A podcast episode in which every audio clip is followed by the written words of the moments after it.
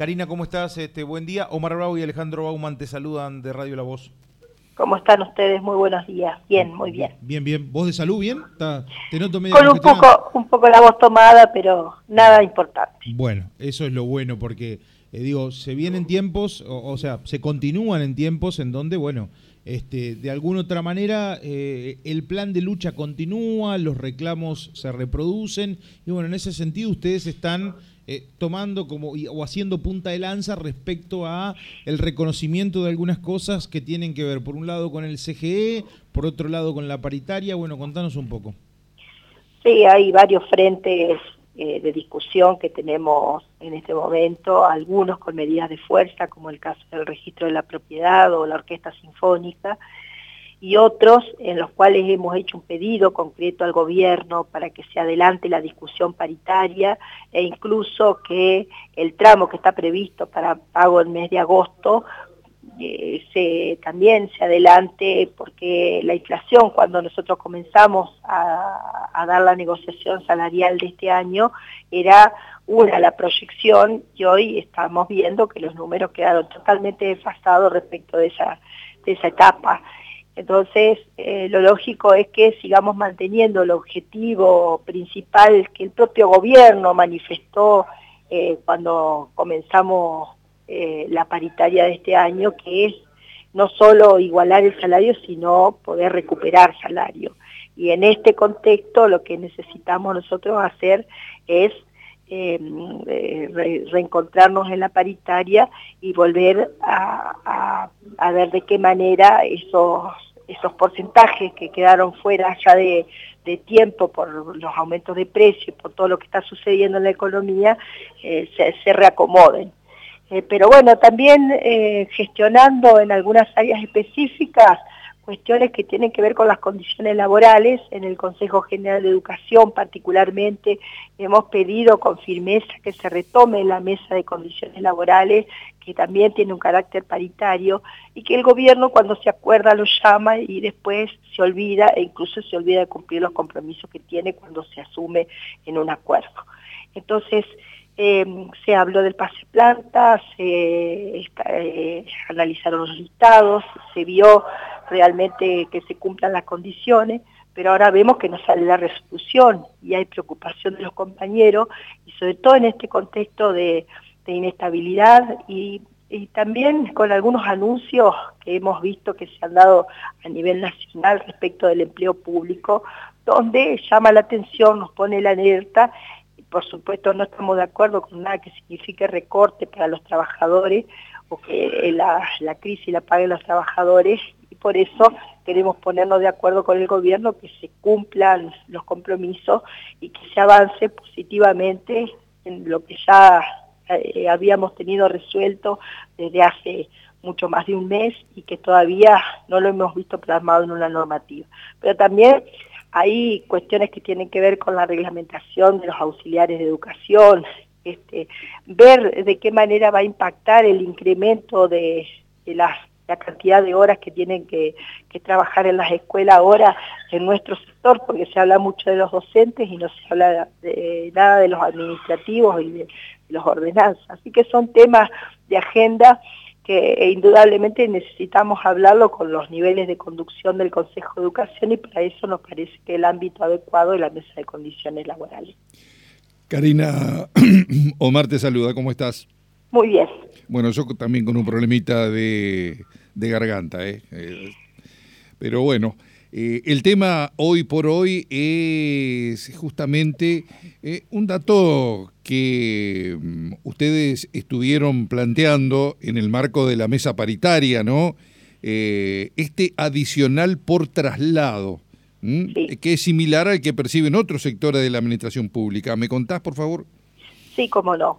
Bueno, es una, eh, un planteo que se viene haciendo desde el año 2019. Nosotros no entendíamos cómo educación lo cobra, comedores escolares lo cobra o lo cobraba porque ahora eh, hay una, una situación que resolver con respecto a ese tema eh, también en el área de las cocineras, pero quedó excluido salud. Sistemáticamente esto fue negado y nosotros lo planteamos eh, como un aspecto más de la, de la discusión eh, paritaria, eh, con lo cual este, se, salió, perdón, salió el decreto y este, bueno, van a comenzar a van a comenzar a percibirlo este, a partir de una serie de, de trámites que deben hacer en el Ministerio de Salud. Bueno, eh, Karina, eh, si podés, tomar un poquito de agua y, este, calmar no hay problema. esa garganta, ¿no? Simplemente, simplemente el tema era, eh, si es factible, digamos, que vos lo puedas desarrollar brevemente en todo caso, ¿cómo se, cómo se liquida, digamos, a, a los trabajadores de salud esto que tiene que ver con un adicional por traslado?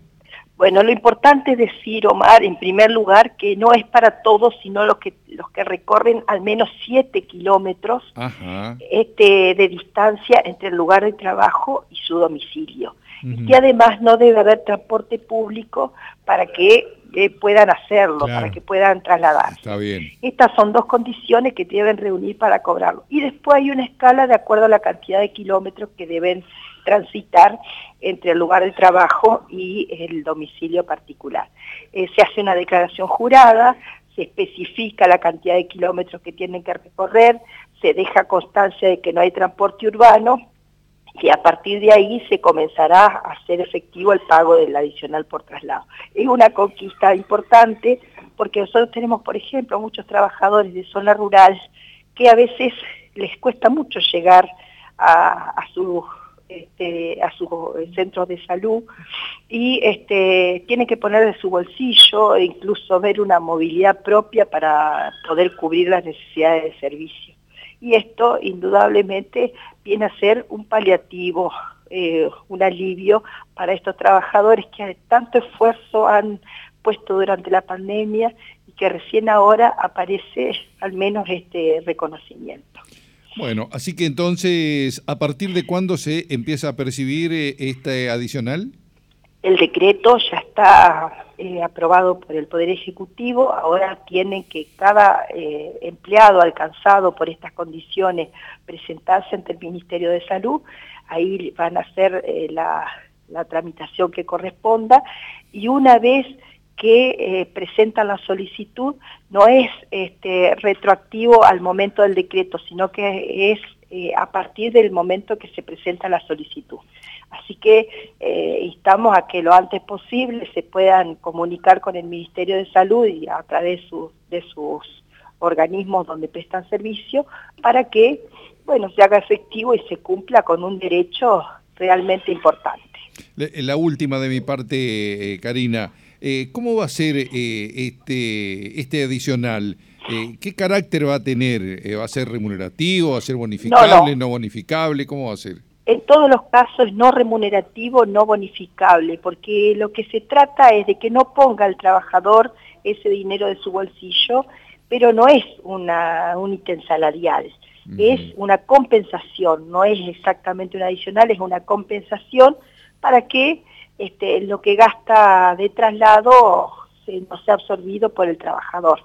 Así que este, este, es el carácter con el que también salió en el decreto y que está implementado así también en las otras áreas. Recordemos que los docentes lo cobran, los auxiliares de educación también, y eh, los trabajadores de comedores escolares en su momento lo denunciamos, creo que también a través de la radio de ustedes, de que habían quedado excluidos porque se sacó un nuevo decreto para educación, se contempló docentes y se contempló auxiliares y quedaron afuera los trabajadores del Ministerio de Desarrollo. Bueno, eso se está corrigiendo, por lo menos es lo que a nosotros nos contestaron formalmente desde el Ministerio de Desarrollo Social, así que las cocineras también hasta ahora no han visto perjudicadas en, esa cuestión, pero hay que resolverlo administrativamente. Me, eh, quedó una, eh, eh, antes de, que nos comencemos a despedir, este, Karina, ¿qué pasa con la ley de enfermería, la reglamentación? la ley de enfermería hay un borrador de todos los artículos que se han venido discutiendo, eh, pero falta todo el aspecto salarial, en eso no hemos avanzado un centímetro. Y va, para, va para largo esto, ¿no? Sí, con, mucha preocupación porque una ley que nos costó tanto, ahora que estamos ya en el tramo final, no podamos darle eh, el impulso para su aplicación, realmente eh, tendríamos que, ponernos a, pensar que hay eh, falta de voluntad política, ¿no? Pero el otro día escuché algunas declaraciones de la ministra de Salud donde decía que tenía que haber por parte del Ministerio de Salud, una proyección de los gastos y todo lo demás. Ahora, la ley se aprobó en el mes de octubre del año pasado, nosotros comenzamos a funcionar en la comisión asesora para reglamentarla en el mes de noviembre y recién en el mes de mayo la ministra de Salud le mandó al ministro de Economía una nota formal para que eh, comience a ver cómo eh, implementar los números del presupuesto para que la ley de enfermería eh, eh, empiece a, tomar forma. Con lo cual también vemos que el Ministerio de Salud, que es el responsable, el verdadero responsable de que esto se, llegue a cabo, no ha tenido interés en implementarla, quizás porque es una ley de UPCN, ¿no? En concreto, Karina, ustedes si tienen alguna proyección, ¿cuánto sería la erogación extra que tendría que hacer el Estado, si la tienen, si no, no hay problema, digo, este, que tendría que hacer el Estado en eh, aplicar esta ley, sobre todo en cuanto a las escalas y en cuanto a todo lo que tantas veces hemos conversado, que eh, pone blanco sobre negro la ley de enfermería. Mira Alejandro, no hay eh, una, un, gasto que se pueda decir es definitivo, porque depende cómo la implementemos, en la gradualidad que podamos establecer cada uno de los de los, de los ítems, este, eh, es el gasto que se va a producir en forma anual. Entonces, eh, nosotros tenemos la buena voluntad de eh, hacerlo en forma progresiva, como lo dice la ley. En ese caso, podría ir, por ejemplo, cambiándose los tramos, luego implementando las categorías, después los adicionales, no tiene que ser todo en el mismo momento. Cuando nosotros hicimos la ley originalmente teníamos el ámbito de la negociación colectiva para eh, poder este, eh, eh, discutir estas cosas. Cuando fue al Senado sacaron todo lo que corresponde a la negociación colectiva y este, dejaron solo el ámbito de la comisión asesora. Bueno, nos quitaron, nos cortaron las manos. Entonces nosotros no podemos discutir en paritaria la ley de enfermería, lo cual lleva a los resultados que hoy tenemos.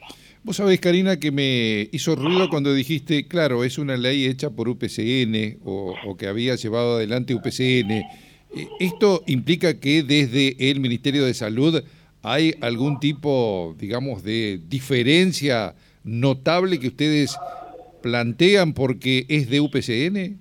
Y otra explicación, por ahora no hemos podido encontrar porque ninguna autoridad oficial eh, ha hecho este, una eh, una aclaración respecto de qué es lo que está pasando con la ley de enfermería.